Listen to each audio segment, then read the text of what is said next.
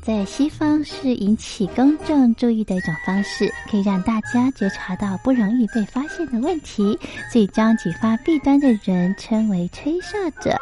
有些事情不可以说，但是有些事情必须说。说跟不说的一线之隔，决定了谁可以成为揭弊英雄。支持听众发出自己的声音，说实话，要真相，才能够让社会各方面都正常起来。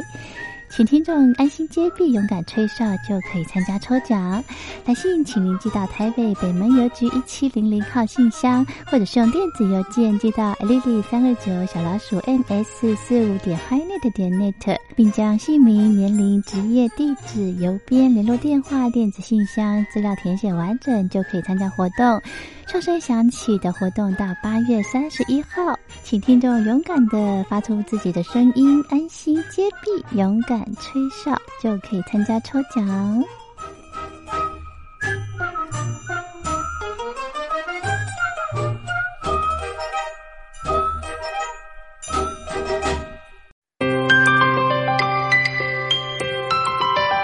这里是光华之声。听众朋友，从现在开始，请您一起来关心最近发生的新闻事件。欢迎收听《光华随身听》。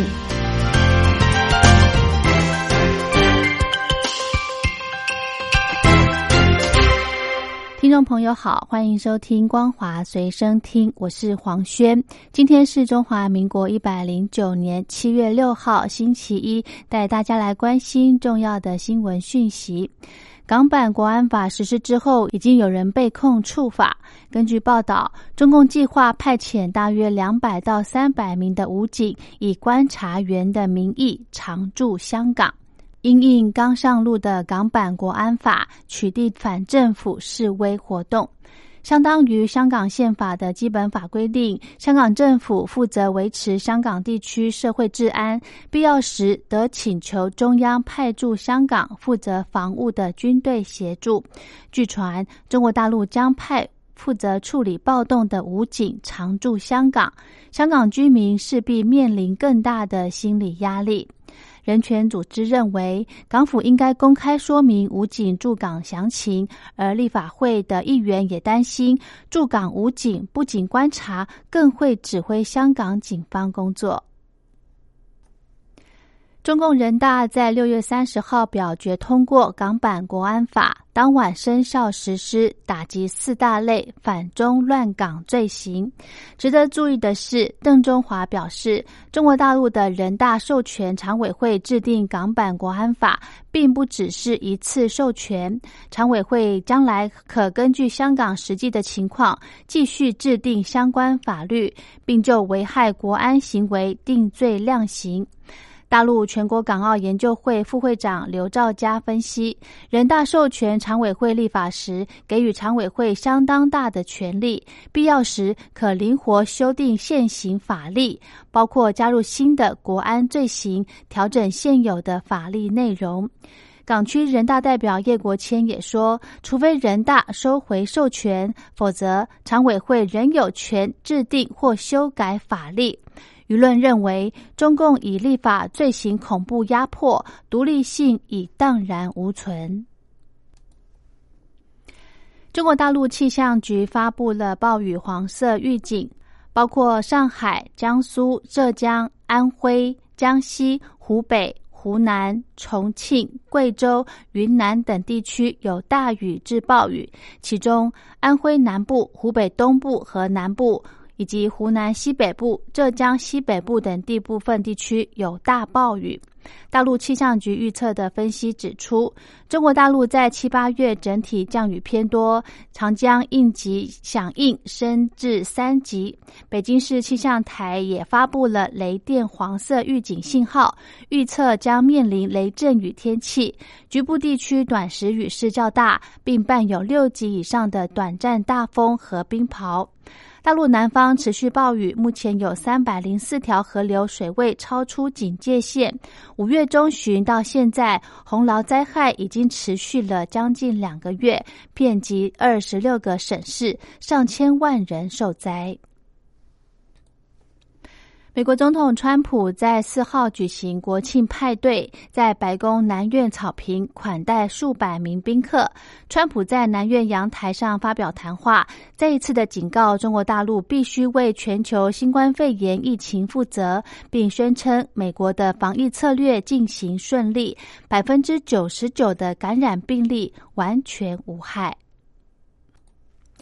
日本九州南部豪雨成灾，熊本县球磨川泛滥。民宅遭到土石流冲毁，造成惨重伤亡。截至当地时间五号的晚间，至少已经有四十人罹难，其中二十四人确认死亡，十六人心肺停止，失去生命迹象，待医疗人员确认死亡。另外有十二人下落不明。熊本县内大约有三十个地区因为淹水变成陆上孤岛。推论淹水地区水深最高达九公尺。根据日本共同社的报道，日本东京都知事小池百合子过去四年政绩平平，他上一次竞选开出的七个零支票只做到一项，但多亏他的口才高超和名气响亮，特别是在疫情期间，经常出面教导民众如何自保，宣布防疫措施也都领先犹豫不决的中央政府一步，让他成功连任。英国财政大臣苏纳克正在考虑对全民发放消费券，以协助受到疫情冲击最大的产业。根据这项研拟中的计划，英国成人可领五百英镑，大约新台币一万八千四百元；儿童可领两百五十英镑，大约新台币九千两百元。几乎笃定成为美国民主党总统候选人的拜登，近来支持率急升，促使华尔街分析师开始评估拜登入主白宫可能对市场带来哪些潜在影响，比如拜登可能加税，冲击美企获利能力，减弱美股吸引力。策略师也因此正考虑调整投资布局。在新冠疫情迫使大量劳工远距上班的情况下，企业对虚拟实境 VR 的需求快速升温，运用这些科技来培训员工、开会以及提供更加的客户服务。预估到二零二三年，企业应用的市场规模将成长四倍以上。数以百计的民众在昨天聚集雪梨，参与澳洲各大城市周末的抗议行动，支持“黑人的命也是命”运动，并加强关注澳洲原住民受到虐待的议题。